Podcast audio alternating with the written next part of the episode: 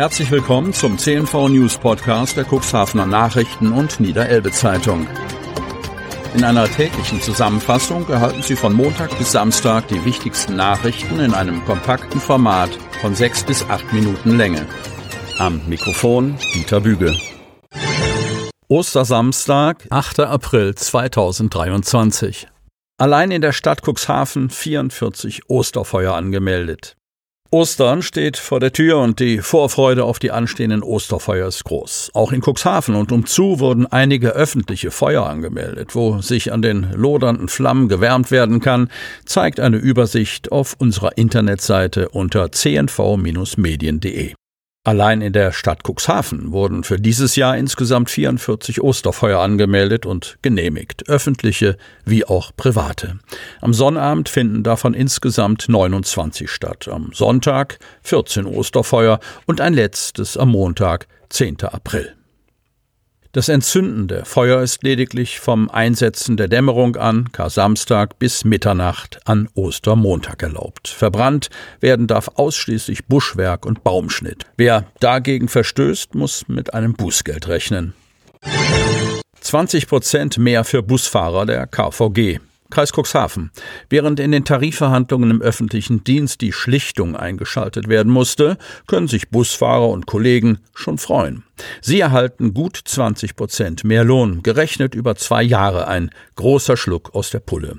Etwa 1000 Menschen arbeiten bei der KVG, die auch im Landkreis Cuxhaven einen Großteil des Busverkehrs abwickelt. Die meisten sind Busfahrer. Sie können sich wie ihre Kollegen in den Werkstätten oder Teilen der Verwaltung vom 1. April an auf eine Erhöhung ihrer Löhne um 16 Prozent einstellen. Kommendes Jahr kommen dann noch einmal 4,8 Prozent hinzu. Der neue Tarif hat eine Laufzeit von zwei Jahren. Zwei Tage Streik, als die Busse stehen blieben, reichten, um die Arbeitgeber zum Einlenken zu bewegen. Seit Januar war verhandelt worden. Wolfgang Häusler saß für die Gewerkschaft mit in der Verhandlungskommission. In einer Verdi-Mitgliederabstimmung sprachen sich 84 Prozent für die Annahme des Tarifabschlusses aus. Freie Fahrt auf dem neuen Radweg zwischen Holte-Spangen und Altenwalde. Cuxhaven. Nach 20 Jahren Bohren, Kämpfen und Bitten ist beim Bau des Radweges zwischen Altenwalde und Holte-Spang die neue Deutschlandgeschwindigkeit nach Cuxhaven gelangt. Und das auch noch günstiger als geplant, wie bei der Freigabe am Donnerstag bekannt wurde. Eine sichere Verbindung zwischen den beiden Orten war schon seit Jahrzehnten ein Herzenswunsch. Der uneinsehbare und unebene alte Postweg am Waldrand war dafür nicht so recht geeignet. Die Fahrt auf der Fahrbahn der K3 war wegen der daneben direkt passierenden Pkw, Lkw und Trecker äußerst unangenehm. Der 1,64 Kilometer lange Radweg sei so besonders, weil sich in ihm das Zusammenspiel aller Akteure positiv widerspiegele, so Oberbürgermeister Uwe Sandja. Als der Radweg im Radwegebedarfsplan des eigentlich zuständigen Landkreises weiter und weiter nach hinten rückte, beschloss der Rat der Stadt Cuxhaven im Dezember 2019, die Planung und den Bau zu übernehmen. Zum einen, um durch gute innerstädtische Radverkehrsinfrastruktur Radler anzusprechen, zum anderen, um die Verkehrssicherheit zu erhöhen, insbesondere für die Schulkinder zwischen Salenburg, Holte-Spang und Altenwalde wie Sandja betonte. Auch für den touristischen Verkehr und die alltäglichen Strecken der Einheimischen bedeutet der Weg eine Aufwertung. Herausforderungen für den Reitsport, aber das Dobrock-Turnier ist gesichert. Bülkau. Martin Lübbecke, erster Vorsitzender des Unterelbischen Renn-, Reit- und Fahrvereins und Turnierchef des Dobrock-Turniers, begrüßte am Mittwochabend die Gäste aus den 13 Mitgliedsvereinen und der Politik im Bürgerhus Bülkau zur Versammlung. Auch Alexandra Düßmann, Präsidentin vom Pferdesportverband Hannover, war zu Gast.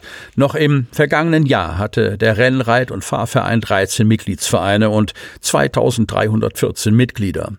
Die Mitgliederzahl ist allerdings auf 2055 geschrumpft. Ein Novum für uns, sagt Lübbecke.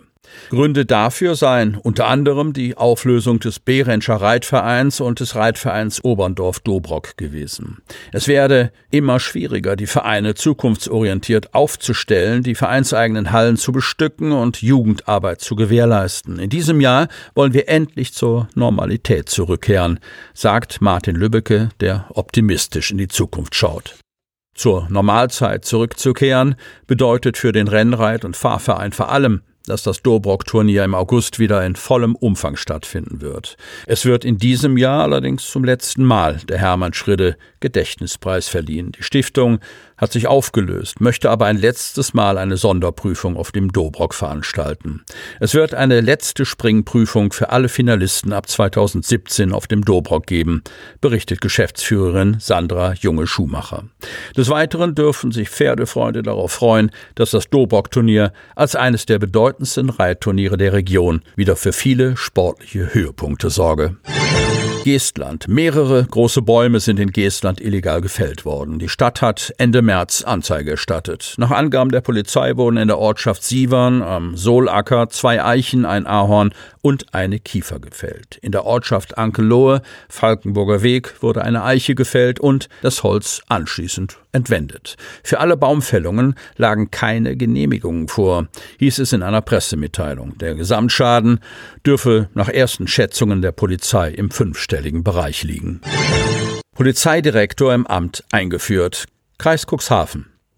Die Polizeiinspektion Cuxhaven hat einen neuen Leiter des Einsatzbereichs. Polizeidirektor Michael Hasselmann wurde am Mittwoch, 5. April, durch den Polizeipräsidenten Johann Kühme bei einer Feierstunde im Dienstgebäude der Inspektion in sein neues Amt eingeführt.